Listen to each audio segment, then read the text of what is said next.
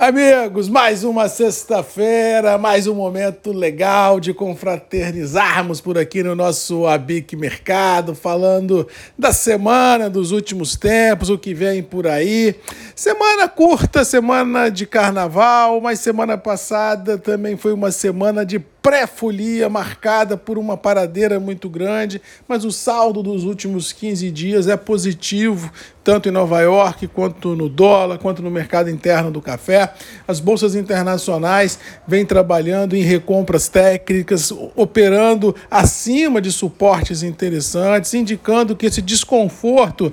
é, produtivo na maior origem produtora de café do mundo, que é o Brasil, pode deixar as cotações internacionais com sustentação no curto e médio prazo. Vamos lembrar de que as expectativas vêm sendo maculadas em função de excesso de chuva em algumas regiões produtoras, tanto do Conilon lá em dezembro, quanto agora em janeiro e fevereiro na região do Arábica, atrasando tratos culturais e não permitindo que a gente tenha segurança fidedigna de uma grande safra safra frente produtiva, apesar de haver no mercado algumas expectativas dando conta de safras muito volumosas, mas Nova York e Londres já vêm respondendo a esses números, subindo, ou seja, nem os grandes operadores internacionais estão convictos de que o Brasil colherá uma grande safra, já que a imprevisibilidade climática, como eu sempre digo, gera uma imprevisibilidade produtiva. E lembrando de que nos últimos anos o Brasil tem embarcado números acima de 40 milhões de sacas aos, a portos consumidores, e isso é uma conjugação de safra e estoque estoques. Estamos chegando numa situação onde tudo que tinha que ser embarcado já o foi, e isso deixa os níveis internos de estoque muito baixos e você começa a dificultar os embarques e deixar o contexto internacional nada confortável e a prova cabal, já que nos últimos dois meses os embarques de Brasil a portos consumidores vêm decepcionando. Dezembro, janeiro e fevereiro com quedas muito expressivas e com detalhe, sem ter no interior principalmente do Arábica,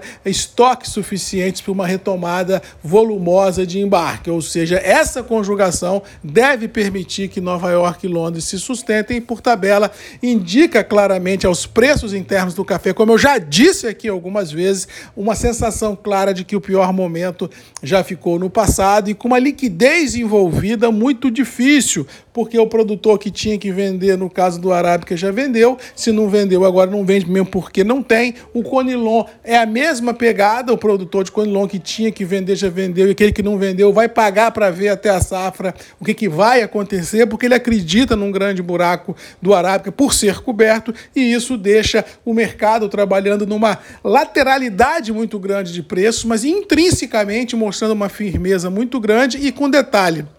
com liquidez muito curta. Por isso que eu disse há 15 dias atrás, no nosso último ABIC Mercado, de que uma postura conservadora de compra seria interessante, não para garantir preço, mas para garantir abastecimento. Porque não adianta você querer comprar barato e não ter, porque aí você fica naquela ansiedade maluca. Então eu acredito que a gente possa vir a ter tempos à frente complicados em função de falta de liquidez, principalmente do Arábica, e de uma relutância do produtor de Conilon em vender café a qualquer preço. Fevereiro já foi embora, março ah, começa, mas assim, apesar de ser um mês grande, já que não tem feriados, a gente vai ter ainda um pico de uma entre-safra duríssima e com uma ansiedade geral testando limites, o que, na minha humilde visão, indica claramente níveis sustentados, níveis firmes e valida da minha teoria de que nesse momento é melhor a gente ter um pouquinho de café dentro de casa do que grandes montanhas de dinheiro no banco. Diga de passagem que ninguém tem, mas se tivesse, eu acho que eu ficaria com um pouco de café dentro de casa, porque a gente é mais tranquilo trabalhar com uma gordurinha de estoque nesses momentos de muitas perguntas